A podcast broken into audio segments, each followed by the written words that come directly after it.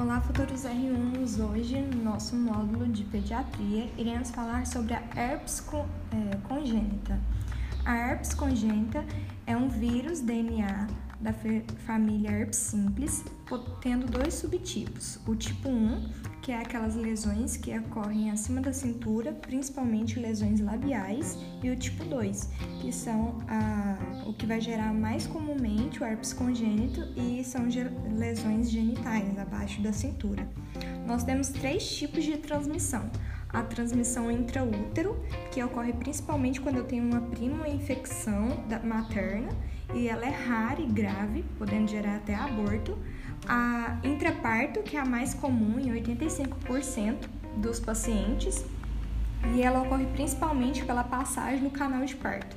E a pós-natal, que é horizontal, onde eu posso ter o contato do a mãe beijando o filho em, em lesões é, de pele que pode gerar é, a infecção.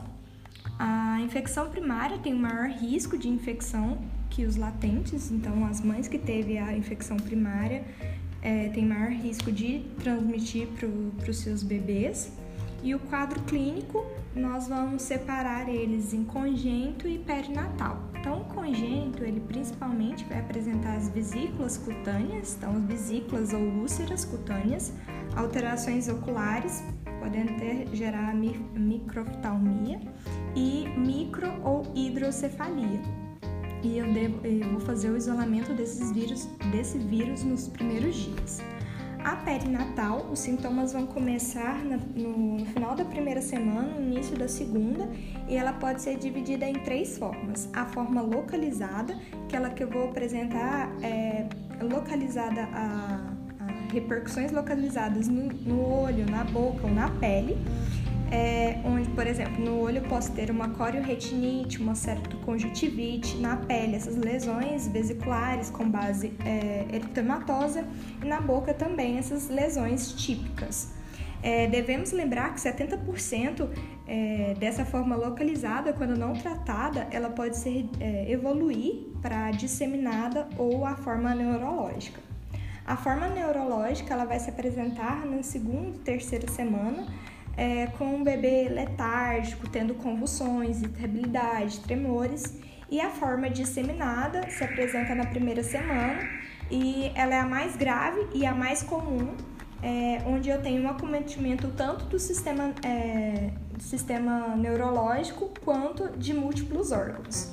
O diagnóstico principal é pelo PCR viral, de, de lesões ou do sangue, é, que fazer sempre a coleta do líquor, pois a, pre, a principal é, repercussão maior, de maior gravidade é a meningoencefalite herpética, onde eu vou ter um líquor de, com uma glicose diminuída, uma pleocitose com um predomínio de mononucleares e o aumento da, da proteína.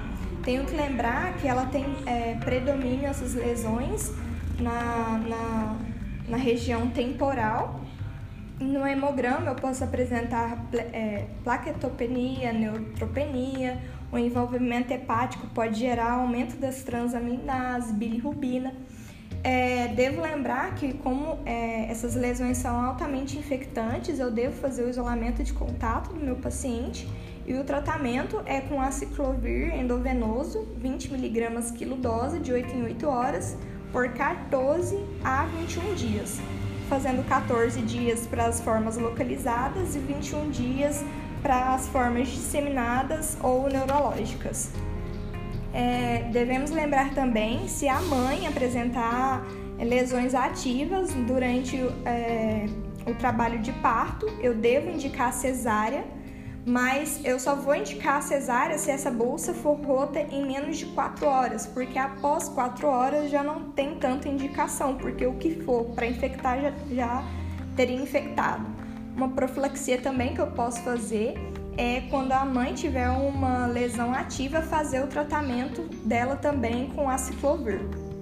É, lembrando é, que se eu apresentar lesões na a, a gestante apresentar lesões na mama, eu devo não oferecer aquela mama afetada ao bebê e mas a outra está livre, não, então ele pode amamentar na outra mama, fazendo sempre a cobertura da mama afetada para o bebê não ter o contato e explicar para a mãe estar lavando frequentemente a mão quando for pegar o, é, o bebê para não passar para ele.